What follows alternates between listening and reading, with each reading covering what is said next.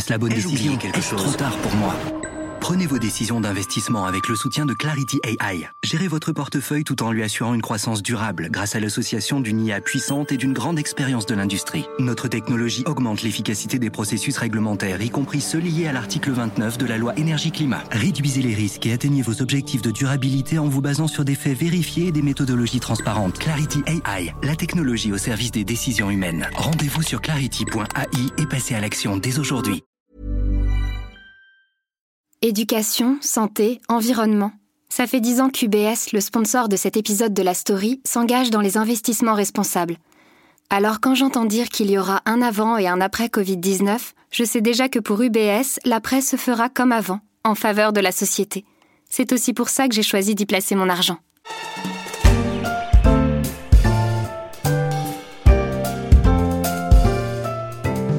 On imagine les Français plutôt cigales bon vivant, la bonne chair, le bon vin, toujours prêt à rigoler autant qu'à râler. Et si on se trompait Les Français ne seraient-ils pas plutôt des fourmis? Je suis Pierrick Fay, vous écoutez La Story, le podcast d'actualité des échos, et je vais vous expliquer pourquoi les Français sont les champions d'Europe de l'épargne. Depuis plusieurs mois en France, il est beaucoup question d'impôts et de pouvoir d'achat. Le pouvoir d'achat, ce n'est pas seulement la consommation, c'est aussi l'argent que l'on peut mettre de côté. En 2019, selon les chiffres de l'OFCE, l'Observatoire français des conjonctures économiques, un ménage français verra en moyenne son pouvoir d'achat grimper de 850 euros, soit 70 euros par mois. Cet argent ne sera pas entièrement consommé, car les Français sont des champions de l'épargne, avec un bas de laine bien garni. À la fin de l'année dernière, le taux d'épargne s'établissait à plus de 15% du revenu disponible selon l'INSEE. Autrement dit, après avoir payé leurs impôts et leurs cotisations sociales, pour 100 euros disponibles, les Français mettent en moyenne 15 euros de côté, un record en Europe. Cela éveille en moi beaucoup de questions. Pourquoi épargne-t-il autant? La France est pourtant un pays réputé protecteur. C'est ce qui explique le montant des prélèvements obligatoires, ses impôts, ses taxes, ses cotisations dont le montant devient de plus en plus insupportable à de nombreux Français. Et puis surtout, que font-ils de leur argent? Dans quoi investissent-ils? Pour le savoir, je suis allé interroger Solène Poulenec. Elle est journaliste au service finance des échos, elle écrit régulièrement sur le patrimoine des Français, et elle me le confirme, les Français sont bien les rois de l'épargne. Oui, 15%, c'est un taux très élevé quand on regarde ce que font les épargnants dans les autres pays européens. Bon, les Allemands épargnent beaucoup aussi, mais les Français vraiment se distinguent. Quand on regarde un Britannique, par exemple, il épargne beaucoup moins. Donc 15%, c'est un taux élevé, oui les placements préférés des Français, euh, alors il faut avoir en tête que dans placement, on compte aussi l'argent qui est juste laissé euh, à dormir sur un compte bancaire, en fait. Et donc, ce placement financier-là, ce qu'on appelle techniquement le dépôt à vue, euh, c'est quelque chose en ce moment qui est vraiment privilégié par les Français, c'est-à-dire qu'ils ne cessent de mettre de l'argent sur leur compte bancaire et ils en ont jamais mis autant. Enfin, les montants déposés sur ces comptes en ce moment, c'est énorme. C'est plus de 400 milliards d'euros, ce, qui est, ce qui est vraiment considérable aujourd'hui et c'est une grande partie des, flux d'épargne qui sont juste laissés euh, un petit peu tranquilles sur un compte pour être toujours très disponible, à portée de main. Euh, c'est sans doute aussi voilà, une crainte de ne pas avoir des liquidités à tout moment qui justifie ce fait qu'il y a des dépôts très importants sur les comptes. C'est un signe d'inquiétude? C'est un signe d'inquiétude, sans doute. Et alors, les Français sont jamais très. Euh, ils n'ont jamais vraiment aimé le risque. Hein. Ce pas des gens qui vont boursicoter très spontanément. C'est un signe d'aversion au risque. Euh, les Français n'aiment pas euh, se dire qu'ils pourraient perdre un peu l'argent, euh, même si techniquement ils pourraient aussi en gagner en allant en bourse. Mais c'est aussi le un contexte particulier en ce moment, c'est-à-dire que euh, les taux sont très bas euh, parce que la Banque centrale européenne essaye de relancer l'économie. Résultat, quand on regarde un petit peu où mettre son argent, quand on est un Français euh, et quand on est un Européen d'ailleurs, il n'y a pas beaucoup de placements qui proposent des perspectives mirobolantes. Enfin, les taux de rendement proposés par les différents placements sont, sont quasiment tous très bas. Alors après, il y a des trucs beaucoup plus risqués qui peuvent offrir des rendements plus attractifs, mais bon, il faut vouloir prendre ce risque. Donc les Français en ayant en tête ça, parce qu'en fait, quand on les interroge, on, réalise qu'ils connaissent assez bien euh, la situation et le fait que les taux sont bas et que les placements rapportent pas grand-chose. Et eh ben, c'est sans doute aussi un choix pour eux de se dire bon bah de toute façon, ce que je peux gagner à côté, c'est vraiment pas grand-chose. Donc, ce que je vais mettre euh, sur mon compte bancaire, au moins, ce sera disponible tout le temps. Je peux en faire ce que je veux. Euh, on va pas m'embêter pour le retirer à tout moment. Donc voilà, je mets sur mon compte bancaire et puis peut-être que la situation évoluera si à un moment il y a des rendements qui augmentent et des placements qui deviennent plus attractifs. Mais en tout cas, ce qui explique en ce moment cet engouement pour les dépôts à vue, c'est ce contexte aussi particulier. Alors les Français euh, mettent leur argent ailleurs aussi. Ils ont des placements privilégiés hormis les dépôts à vue? Alors, il y a un grand placement très populaire chez les Français, c'est le livret A. Le livret A, c'est ce compte d'épargne dont le rendement est garanti par l'État. Donc, aujourd'hui, encore une fois, les taux sont très faibles. Donc, ce rendement, il est de 0,75%. Donc, autant avant inflation Avant inflation. Donc, autant dire euh, qu'à la fin de l'année, euh, les intérêts cumulés, c'est pas grand-chose. Mais euh, il n'empêche, comme c'est un placement qui est défiscalisé, on ne paye pas d'impôt du tout dessus et il est liquide, c'est-à-dire que je peux mettre de l'argent sur mon livret A, je peux le sortir à tout moment, il n'y a pas de difficulté, ça reste un placement sur lequel il y a quand même beaucoup d'épargne qui continue à s'accumuler. Euh, et puis, il y a un très grand nombre de Français qui ont ouvert ce livret A, parce que maintenant, toutes les banques proposent un livret A ou presque. Donc, quand on regarde l'INSEE, dit qu'à peu près 70% des Français ont un livret A ouvert. En stock, ça fait à peu près 300 milliards euh, d'épargne. Donc, c'est moins que ce qu'on met sur les comptes bancaires. Hein. Mais en tout cas, c'est un placement qui est qui est très répandu. Après, si on regarde un petit peu euh, où va l'essentiel de l'argent, euh, bah forcément, il y a des gens qui sont beaucoup plus riches. Donc, euh, quand on regarde où va la majorité du stock des placements financiers, et eh ben là, c'est l'assurance vie qui vraiment écrase tout, en fait, parce que l'assurance vie, c'est 1700 milliards d'euros d'encours. Moins de Français ont un, un contrat d'assurance vie. L'INSEE dit à peu près 40%. Mais comme il y a des très très gros montants qui s'accumulent sur ces contrats, forcément, ça écrase un petit peu le reste des placements.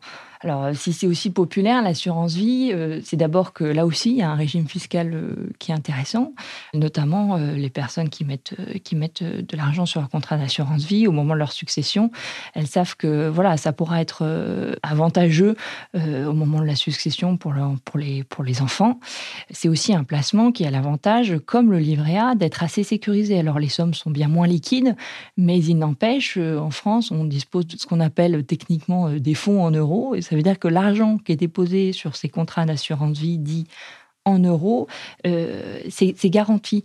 Le risque est assez faible. Euh, enfin, il n'y a, pas de risque sur cette partie-là du contrat, parce qu'après, il y a des contrats qui contiennent des poches investies en actions, donc un peu plus risqués. Mais en tout cas, euh, les Français se disent, bon, bah voilà, l'assurance vie, non seulement il y a des avantages fiscaux pour la succession, etc., et en plus, c'est de l'argent qui, dort tranquillement. Alors après, les rendements en ce moment sont aussi très faibles, historiquement parlant, hein, mais, mais au moins, voilà, l'argent est de côté, il est à l'abri. L'un des objectifs du, gouvernement, c'est de faire un peu plus travailler justement euh, cet argent, de l'amener plus dans le financement de l'économie réelle. Il y a du travail? Ah, il y a énormément de travail. C'est vraiment la marotte des gouvernements depuis très longtemps. C'est difficile parce que, alors si on prend par exemple l'assurance vie, on dit, bon, bah, on va mettre l'assurance vie des Français au travail, puisque toute cette épargne, elle est là, elle bouge pas, parce que c'est en fait, les Français placent, euh, placent de l'argent pour un temps certain, enfin plusieurs années au moins sur l'assurance vie, euh, au moins huit ans idéalement. Euh. Mais comme c'est garanti par les assureurs, les assureurs, ils vont pas mettre cet argent dans des actions qui montent et qui descendent, puisque à tout moment, quand même, leur épargnant peut leur dire euh, Oh, oh, oh, euh, j'aimerais bien récupérer mon argent.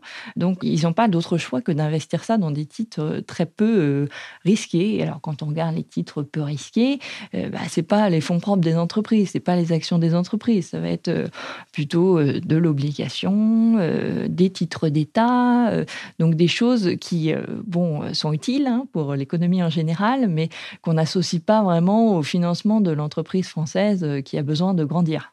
Donc c'est très difficile. Il y a un chiffre aussi qui m'a surpris hein, dans l'étude du groupe BPCE, hein, Banque Populaire euh, Caisse d'épargne, concernant là les hauts revenus, parce qu'on le disait, il y a forcément euh, des différences entre les, les plus riches et, les plus pauvres en matière de patrimoine et de placement. 13% de ces hauts revenus expliquent qu'ils laissent de l'argent dormir sur leur compte en banque par paresse, c'est surprenant. bah oui, il y a des paresseux partout. les hauts revenus sont, comme tout le monde, c'est-à-dire qu'ils n'ont pas non plus un choix formidable pour placer leur argent.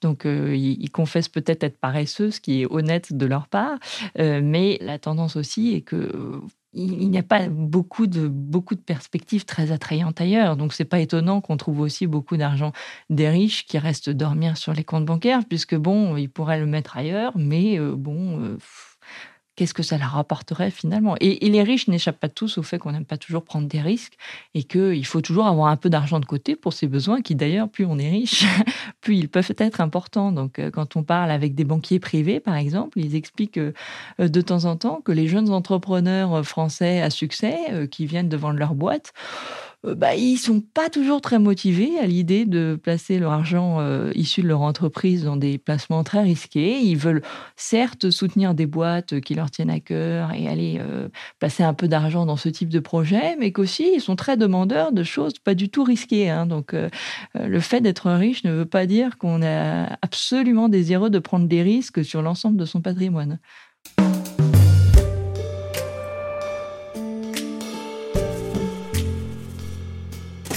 Les Français n'aiment pas prendre de risques avec leur argent. Ils aiment aussi avoir de l'argent de côté pour faire face aux aléas de la vie. Mais 15% d'épargne n'est-ce pas trop?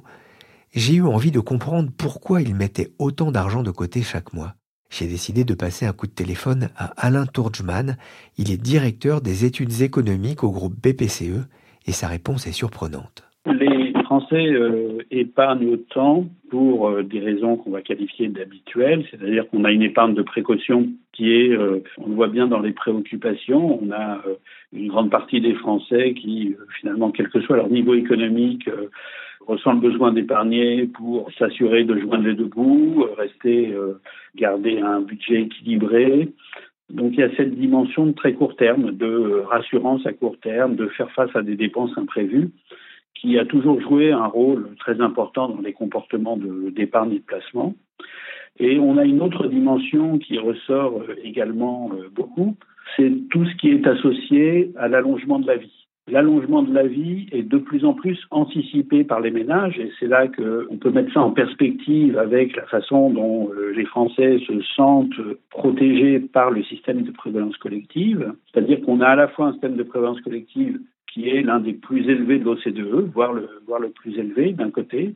Mais de l'autre côté, on a des Français qui anticipent une dégradation future de ce système de prévoyance collective et qui, dans le même temps, anticipent les effets de l'allongement de la vie dont ils sont en train de voir à quel point ils sont de nature à transformer euh, la vie euh, euh, pour les plus âgés, mais également les relations entre les plus jeunes et les plus âgés. C'est-à-dire qu'ils sont en train de vivre avec une génération qui, arrivant à la retraite, bénéficie de niveaux de prestations inférieurs à ce qu'ils envisageaient au départ. Ils sont en train de vivre la situation de parents, de grands-parents très âgés qui euh, ont des frais de dépendance qui se révèlent beaucoup plus importants qu'auparavant.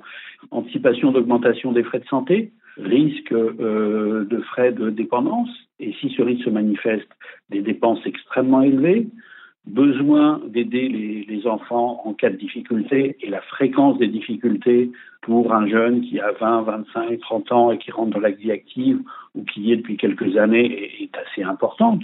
Donc pour toutes ces raisons, on a une anticipation associée à l'allongement de la vie du niveau de protection future qui conduit à vouloir le plus tôt possible se préparer aux effets de long terme de cet allongement de la vie dont on sait qu'ils sont multiformes et multirisques. Plus on parle de, de, réforme de la retraite, plus on parle de financement de la dépendance, ça veut dire que plus les Français vont avoir envie euh, d'épargner plus? Très honnêtement, je ne pense pas que ce soit un effet qui soit purement un effet d'image ou d'écho à ce qui est entendu. Certes, il y a une dimension de prise de conscience, mais cette prise de conscience, euh, elle vient de loin sur euh, les sujets de retraite ou dépendance, et surtout, elle est confirmée par l'expérience de vie personnelle c'est-à-dire celle qu'on vit soi-même, mais aussi euh, celle qu'on échange avec les personnes d'autres générations au cours de sa vie. Et donc c'est moins l'effet de l'écho médiatique euh, de telle ou telle réforme que le vécu personnel que l'anticipation, que la capacité à appréhender le fait que le niveau de retraite baisse, que ça fait euh, de nombreuses années qu'on n'a plus du tout d'indexation des retraites sur le pouvoir d'achat et que même l'indexation sur l'inflation est difficile à obtenir et n'est pas acquise.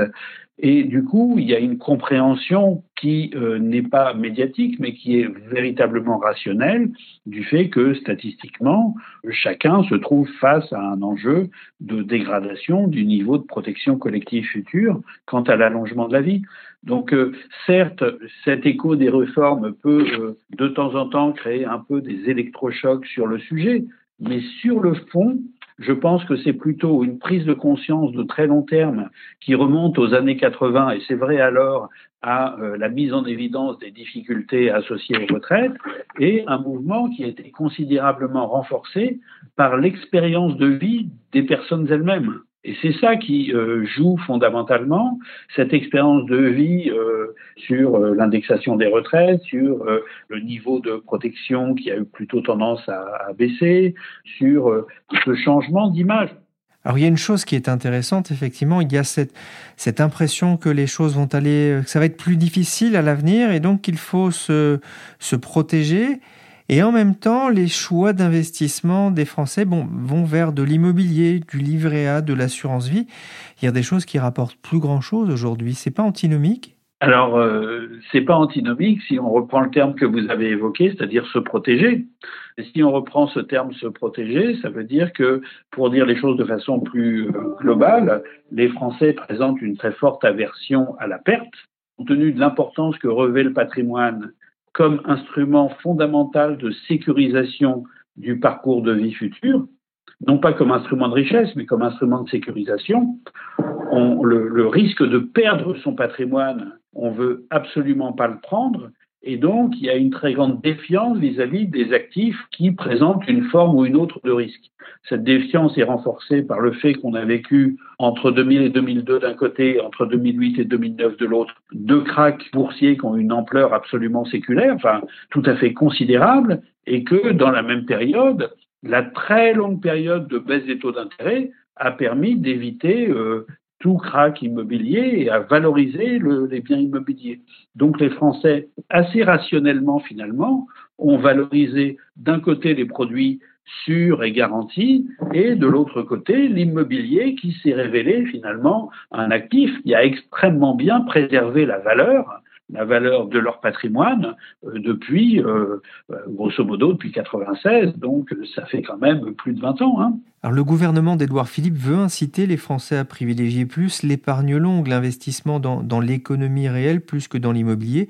C'est un discours qui va avoir du mal à passer? Alors, c'est un discours qui va avoir du mal à passer parce que euh, il y a précisément cette défiance vis-à-vis du risque et plus précisément cette très forte aversion à la perte, mais ça aura également du mal à passer sous la forme d'un investissement direct parce que l'évolution des marchés financiers ces dernières années, avec la place de plus en plus importante d'acteurs comme les hedge funds d'un côté, comme euh, euh, des acteurs euh, qui fonctionnent dans une logique algorithmique à la nanoseconde, a fait que les ménages de plus en plus ont eu le sentiment qu'ils n'avaient plus de leur côté les outils et le niveau d'information nécessaire pour être raisonnablement compétents face à des acteurs aussi pointus avec une telle capacité d'action sur les marchés.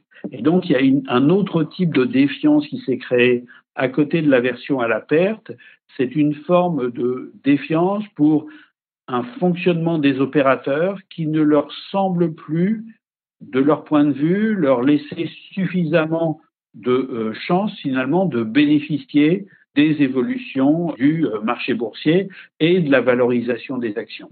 Et là, il y a un vrai sujet à prendre en charge et on, on, voit toute une part des catégories qu'on pourrait qualifier de moyennes supérieures qui auparavant étaient intéressées par placer une partie de leurs actifs en bourse, qui ont développé une défiance à l'égard des actifs boursiers à cause précisément de ce qui leur semble être une nouvelle forme finalement d'opacité du marché boursier, une euh, nouvelle forme d'asymétrie d'information entre des acteurs qui, euh, d'un côté, possèdent un très haut niveau d'information une très forte capacité d'action sur les marchés, et de l'autre côté, eux, qui ne disposent de leur point de vue ni d'une information suffisante, ni non plus d'une capacité à euh, intervenir au bon moment, euh, de la bonne façon euh, sur les marchés.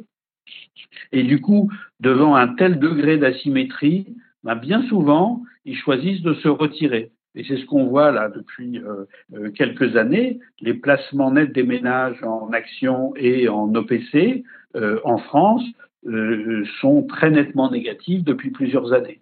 Oui, hein, les OPC, les organismes de placement collectif en action, comme les SICAV par exemple.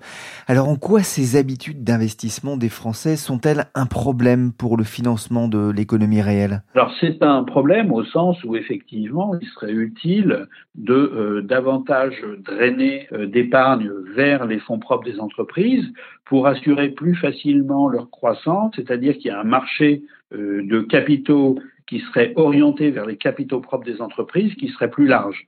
Et du coup, les entreprises trouveraient plus facilement du capital pour assurer un développement de leur activité économique.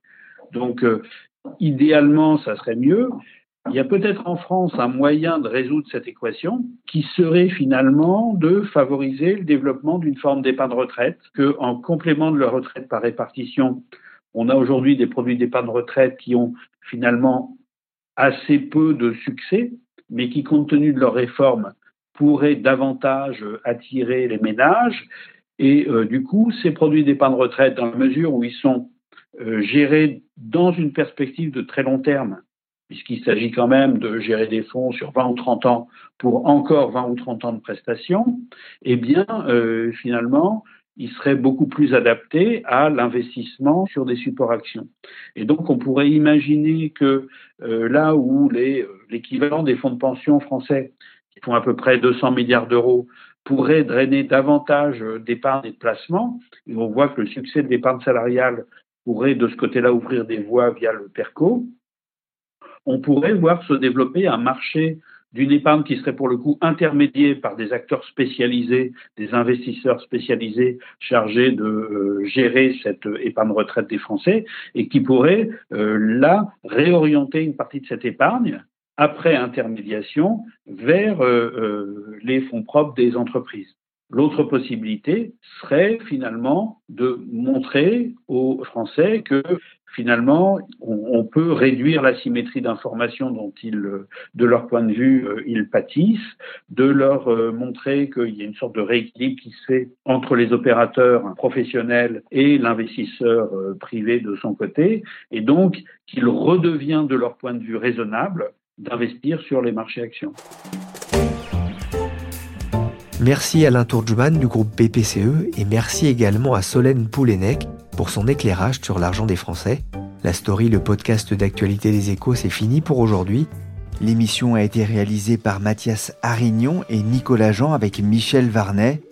Vous pouvez retrouver les précédents épisodes sur vos plateformes de podcast préférées. N'hésitez pas à vous abonner. Pour l'info en temps réel, c'est sur leséchos.fr.